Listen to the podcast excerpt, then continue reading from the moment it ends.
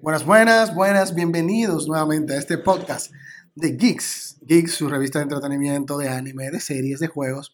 Gracias por sacar de su tiempo para escucharnos, para disfrutar con nosotros de estos temas que le traemos siempre tan variados, tengan menos. Con ustedes su servidor Eliezer Camacho y el hombre que se va a volver ahora Super Saiyajin, Juan Almas. Bienvenidos amigos, ¿cómo están? Antes que todo, quisiera recomendarles nuestras redes sociales. En Instagram estamos como Geek1, TikTok GeekRD y en Facebook como Geek. Camacho, cuéntame, ¿qué tenemos? Y Geeks se escribe G-U-I-K-Z, por si acaso, porque a veces uno pone Geeks y la gente pone Geeks, por si acaso, porque tú sabes que el dominicano no escribe la cosa americana, porque, y está bien, uno tiene que saber escribir español, no inglés, pero eso es de que un trato de decir Geeks, la palabra en inglés que se escribe G-E-E-K, pero en español, Geeks. pero búsquenos así. Y también nos vas a encontrar. Y si usted llegó a este podcast, va a llegar a nuestras redes sociales, no se preocupe. Nosotros, ¿sabe? hablando así de podcast, de redes sociales y de programas de radio, en estos días estaba, me fijé que estaba Mena e Infiltration en un programa de radio muy famoso acá del país, en Esto No es Radio, eh, y es bueno y es agradable ver cómo un programa tan, de tan renombre se esté hablando de los eSports. Y de variedades. Y de variedades. Y, y, de juegos electrónicos. Antes de eso, no sé si tú te diste cuenta, ellos hicieron una sección de los videojuegos. Porque Tolentino es un fanático de los juegos. Sí, sí. Tolentino juega Street Fighter. Uh -huh. eh, incluso hay un video en YouTube de él jugando con Toxic Crow, cantante urbano. ¿Y quién gana? ¿Y quién gana? Eh, Toxic Crow se la puso. Es que Toxic Crow, Toxic Crow tiene pila jugando. Es, es que Toxic Crow juega con o sea, entrena con Mena y Cava, que son top eh, en ese mundial en Street Fighter. Ah, bueno, pero eh, es interesante y ver cómo, cómo los eSports van calando y cómo están calando en el país es muy interesante. Eso nos lleva casi de, de, una vez, y queremos aprovechar el tiempo, al tema que vamos a tratar. El tema que vamos a tratar es directamente con los eSports, es, y queremos plantearlo hoy, es, los eSports podrán llegar a ser o llegar al nivel de los deportes tradicionales, tipo estar en las Olimpiadas, tipo tener ligas super millonarias que ya ahora manejan un dinero, pero sabemos que aún hay una brecha entre, entre el fútbol y los eSports, entre la NBA claro. y los eSports, y entre la MLB y los eSports, que son por lo menos las tres industrias, de las tres industrias más poderosas de deportes tradicionales. Ahora, creemos que se puede llegar, vamos a discutir de esos. Olmo comenzando hablando un poco de los eSports. Eh, bueno, como decía Camacho, los eSports, eh, hay que verificar, o sea, según su desarrollo a nivel de, de, del tiempo, ¿tú crees que los eSports puedan llegar a ser tan grandes que escuelas hagan torneos intercolegiales? equipo. Eh, o sea, que sean torneos nacionales, así como el béisbol, por sí. ejemplo, pero con el desarrollo que ha tenido actualmente y principalmente en nuestro país, República Dominicana, se han visto, se han visto torneos o sea, de alta calidad, con patrocinios importantes y trayendo figuras sumamente importantes dentro del mundo de los eSports, como fue el torneo de Game Over. Uh -huh. Nosotros como fuimos como una especie de prensa allá, cubriendo el evento. También jugamos, pero... sí, es que había unos tigres... Mira, por ahí hay un gordito, le dicen Justin Wong. Todo el que conoce Street Fighter sabe quién es Justin Wong. Que, que dio salsa. Ahí. Que había uno que llamaba Michael del equipo de nosotros, y que ni fue, ni fue. Y, y, gracias a Dios que ni fue, porque Justin Wong le iba a quemar en la mano. Pero, como dice Olmos, este, este evento tenía, contaba con patrocinadores que han patrocinado la Liga de Béisbol Invernal. Y hasta artistas sumamente grandes. Exacto. O sea, que ellos apuestan a que los eSports, o sea, tengan eh, un, la misma envergadura que un evento de esa magnitud. No, y yo creo que sí. Nosotros una vez discutíamos, yo creo que un cumpleaños que yo tuve con un grupo de amigos, de que de, esa gente se escandalizaba de cómo va a ser que, que, que, el deporte, que esos deportes se comparen a la pelota. ¿Cómo tú vas a comparar eso con la pelota o con el fútbol? Pero tenemos que, que mentalizarnos a 110 años atrás, 125 años atrás, que tal vez tú le preguntabas a un estadounidense o tú le decías a un estadounidense que un tipo por jugar pelota, por jugar béisbol, se le iba a dar 150 millones de dólares por 7 años y te iba a decir, pero tú estás loco. Porque nunca creo que cuando se crearon los deportes, tanto fútbol, tanto béisbol, tanto eh, básquetbol, se imaginaron el, ¿cómo digo? El, negocio, el emporio que se iba a crear alrededor de esos, de esos deportes. Eso yo, y por eso yo creo que es, cuando la gente, tú le, si tú le hablas a la gente del pasado de eso, dirían, no, pero jamás eso va a ser así.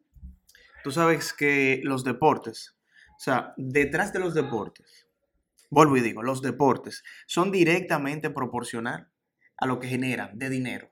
Por ejemplo, el deporte que más eh, envergadura tiene es el fútbol, el soccer, y el que más paga, pero es porque todo el mundo sabe las, eh, la popularidad del mismo. Actualmente esas personas, esos, esos juegos como por ejemplo, tú lo mencionaste hace un momento, de allá de Corea del Sur, eh, StarCraft. StarCraft, tenemos también LOL. Son deportes que tienen una fanaticada enorme y que arrastran con ellos una, una dinámica económica importante y eso es lo que hace grande un deporte. Los eSports tienen una organización tan grande en estos momentos que en Las Vegas, eh, el, el, Hotel Hudson, me parece que le designó, Luxor le designó un área especial, permanente para ellos, para sus eventos. O sea, ya tú puedes saber eh, eh, el nivel de arrastre que tiene de fanaticada. O sea, ellos están apostando en que cuando hagan un evento, esa taquilla van a, van a hacer una venta eh, fácil. Y, volviendo al meollo del asunto, yo creo que hay un problema con relación al tema de deporte. Mucha gente dice que el deporte es solo aquello donde implica una acción física. Donde se suda. Donde se suda, dice mucha gente eh, tácitamente por arriba. Pero yo creo que el ajedrez es un deporte. Pero claro que lo El ajedrez es un deporte, incluso está en, las Olimpiadas. ajedrez, hay, no, yo creo que no está en la Olimpiada, pero hay competencias mundiales y hay gran maestros de ajedrez. Claro. Que son, es un grado. Que son un grado. Nivel, sí, gran, master. Cuando tú llegas ahí, que tú ganaste un torneo mundial, y hay competencias mundiales de ajedrez. O sea, fácilmente podemos decir que el ajedrez es un deporte más importante que, que esgrima. Sí. Que más físico. Puede ser. Y es nada más pensando. Y es nada más, y es nada más pensando. Entonces, si, si, si decimos eso, tenemos que demigrar al ajedrez a un simple juego. Entendiendo que el ajedrez realmente es un reto. Y así mismo yo veo los eSports. Los eSports no, no, implican un esfuerzo físico, pero implican un esfuerzo mental eh, de una gran envergadura. Y yo creo que, que así como el ajedrez implica un esfuerzo mental, así mismo los eSports. Y también creo que los eSports tienen una capacidad económica mucho mayor al ajedrez. Sí. Y tiene una capacidad de generar un, una, como tú dijiste, una palabra fina, una dinámica económica, y que yo creo que tanto la economía eh, es lo que determina si un, si un evento va a ser un deporte. Claro. Eh, lo que pasa es que ya los eSports se han vuelto un show. Tú sabes que lo que vende y lo que se populariza se vuelve un show. El ajedrez es más conservador para personas, más tranquilo, tú sabes, un ambiente, pero actualmente ya lo eSport es un evento como tú ir una a final de NBA. una final de la NBA. Y tú ves la euforia de la gente. Y tú ves la euforia, todo eso. Pero el tema es que a veces hay una gente que son como reticentes, que dicen que no se va a volver no se va a volver deporte por eso mismo, porque dice que no se, no se suda. Algo que me da miedo con relación a los eSports es el tema de la estructura. Eh, nosotros leímos, estábamos viendo de que usualmente las eh, League of Legends la hizo Riot Games y Riot Games trata de monopolizar todo el tema con relación al eSport de League of Legends. Ellos son el juego de basquetbol, ellos son la, la, liga, la NBA, y ellos son ESPN. O sea, son la prensa. Eso cae bien, cae bien, pero es, yo creo que ellos son muy ambiciosos. Y eso tiene un límite de crecimiento porque porque ahí ellos no comparten. O sea, no dejan que otras empresas puedan crecer dentro de su propio deporte. Lo que pasa es que ellos tuvieron que hacerlo así. ¿Por qué? Porque era la forma de salir a relucir el negocio y mostrarle a los grandes patrocinadores de que hay un negocio. Si ellos no lo hacen, no le va a hacer nadie, porque ¿de dónde van a sacar eh, eh, eh, todos esos eventos? Son ellos mismos que lo organizan. Y otra cosa, como tú, retomando al tema de los, del ajedrez, jugar StarCraft es muy similar a jugar ajedrez. O sea, tú tienes que tener una concentración, tú tienes que utilizar técnicas. Hay técnicas que, que, se, que son famosas, conocidas entre todos, pero tiene algo muy distinto. eh, por ejemplo, el baloncesto no cambia. Se pueden poner reglas durante el tiempo, pero son reglas mencionadas. Pero estos, los juegos electrónicos tienen un parche, un upgrade generalmente. Por ejemplo, si tú juegas con Ryu, después tú te vas a encontrar que hacen una actualización y ya Ryu no, sí. no tiene la misma... Eh, eh, exacto, la misma reacción con la que tú, que tú, que tú contabas. No es así. Pero algo que me da miedo, y vuelvo a digo, algo que me da miedo es que suponiendo la NBA es el, el deporte de básquetbol, el deporte de básquetbol. O sea, nadie es dueño del deporte de básquetbol. O sea, yo puedo agarrar ahora y crear una liga, Liga Eliezer de básquetbol. Y comenzar mi liga de Eliezer de básquetbol a crecer. Por ende, el deporte de básquetbol sigue creciendo a través de cada liga. Ahora, lo que, lo que es incómodo, yo creo que ahí va a entrar el tema del egoísmo humano en el eSport, es que una compañía, eh, suponiendo EA Games, no va a hacer una liga de Overwatch porque Overwatch es de Blizzard. Claro. Entonces no le va a interesar meter un equipo de EA a Blizzard para hacer crecer un juego que no es de ellos. Entonces ahí yo creo que está el mayor impasse de los de lo, de lo que las otras compañías desarrolladoras no van a querer que hubiese sido un palo que haya un juego como genérico, que entre todas lo desarrollen y que sea un juego competitivo. Imagínate suponiendo un juego de lucha, que, que lo desarrollen la gente que hace Mortal Kombat, que hace Street Fighter y las, todas las grandes compañías desarrollen ese juego de lucha para hacerlo un deporte electrónico. Ahí Capcom va a invertir, ahí MK, va, la gente de MK va a invertir, va a invertir la gente que hace, pero ahora yo si soy de Street Fighter y hago la Capcom Cup, me importa lo que pase con Mortal Kombat. Entonces eso limita, yo creo, un poco el juego electrónico. Eh, sí, porque ellos tienen diferentes ligas, pero al final, por ejemplo, hay un evento que son los Games Awards. Ellos los, lo, premian a todos. O sea, lo toman en cuenta a pesar de que son torneos independientes, por decirlo así, pero lo, lo, toman en cuenta. Donde sí lleva la ventaja los Riot Games es que ellos son los que tienen ahora mismo eh, el mercado eh, más grande. En Corea del Sur ellos son un monstruo a nivel de, eventos. Pero como tú lo decías, eh, realmente es una desventaja que tienen los jugadores, pero es admirable como esos jugadores, como los jugadores, o sea, una persona de 15 años ya puede considerarse profesional en algún deporte, un juego de eso, y vivir de eso ya para el resto de su vida. O sea, eso, eso era impensable al inicio de los 2000.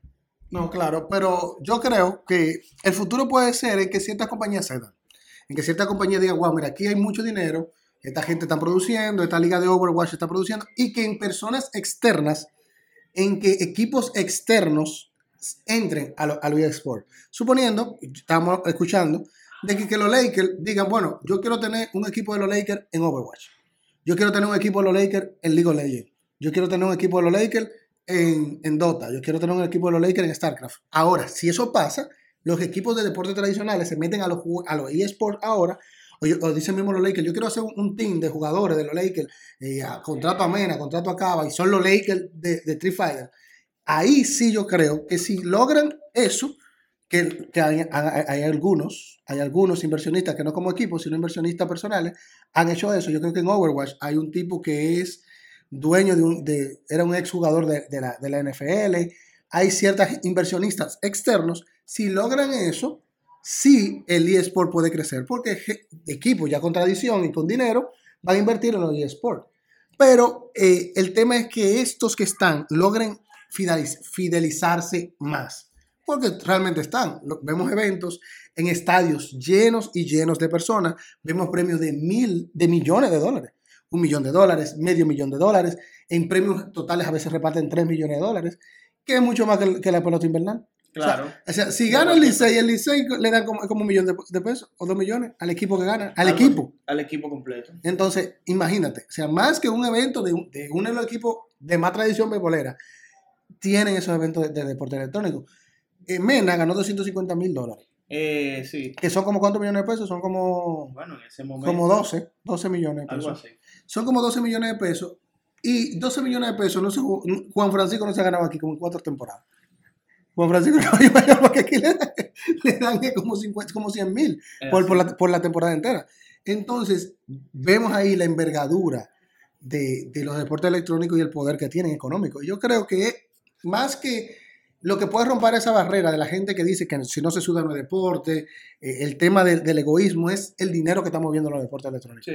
Tanto los comentaristas electrónicos, tanto eh, los reporteros electrónicos de deporte, ya sea, hay una industria, hay una industria, que hay comentaristas, que hay gente que lo analiza, que hay gente que pasa los videos, que hay representantes, que hay psicólogos, que hay médicos, porque tú sabes que se le daña la mano. Hay se le daña... de entrenamientos, tienen equipos formales con uniforme, eh, tienen contratos. contratos, o sea, se ha vuelto totalmente una industria eh, sumamente importante y considero que, que, va a llegar a ser tan, tan igual como un deporte tradicional de hoy en día.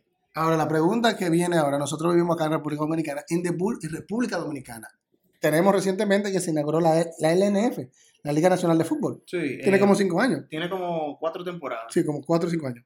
Que no hemos ido, yo no he ido a un juego. Pero el tema es, es otro tema. No, está interesante. Sí, pues, el Pantoja FC, eso era gente de Olmo, y el Moca FC. El tema es que, ¿cuándo veremos acá?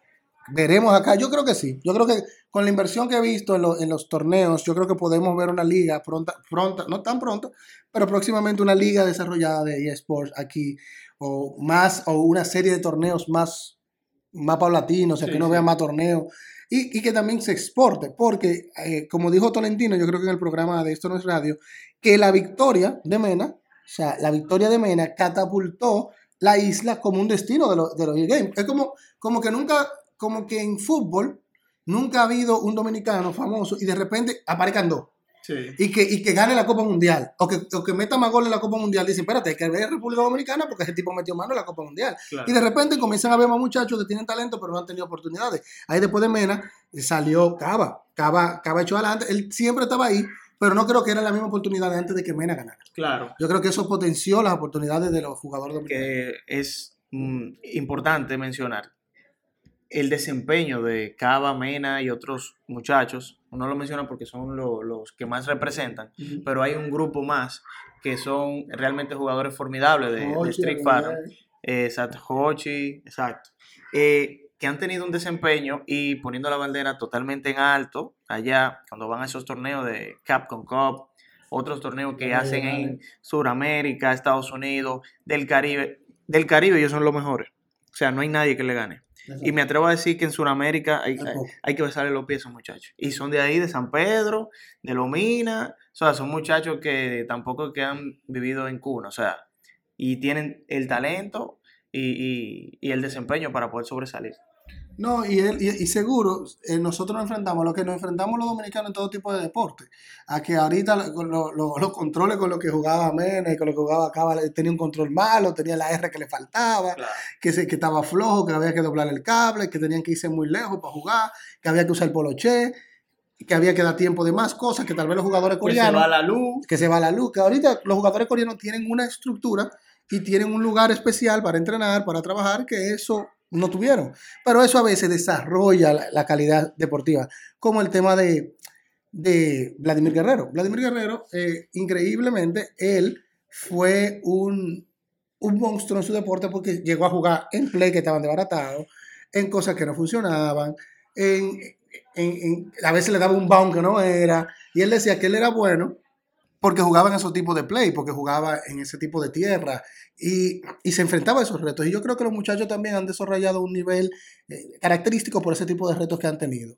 Pero esperamos que, esta industria sí se vuelva, porque es una de nuestras pasiones, sí se vuelva un negocio, sí se vuelva importante en nuestro país y que sí podamos ver, porque mucha gente cree que, que esto es que va en contra de los muchachos, que le hace daño, que los videojuegos hacen daño, pero sabemos que no. Sabemos que. Sí, no, no, pero sabemos que tienen su, su, pro y su contra, pero realmente es un deporte, con todas sus exigencias.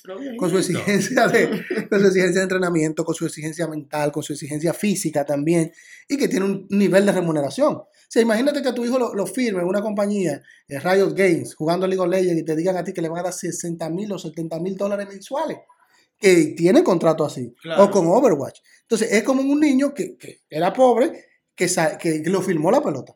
Entonces, si nosotros como República Dominicana nos podemos volver un país potencia en los juegos electrónicos sería una bendición para nuestro país también, porque es un dinero que ayuda al país. También tenemos algo, alguien que nos represente. Igual así como vemos, veíamos a Pedro que jugaba pelota y todo el país se paralizaba, algún día podamos ver a alguien en un deporte electrónico y decir, mira, ese tipo es tan bueno y todo el país lo vea. Y que se cree esa cultura. Porque al fin y al cabo entiendo que se van a hacer deportes electrónicos. Así mismo como, como el béisbol se fue desarrollando en ciento y pico de años que tiene, así mismo creo que los deportes electrónicos se van a ir desarrollando hasta hacerse una realidad totalmente tangible. Y esperamos nosotros ser parte de la industria y de todo eso billuyo que se reparta, caiga alguno sobre nosotros.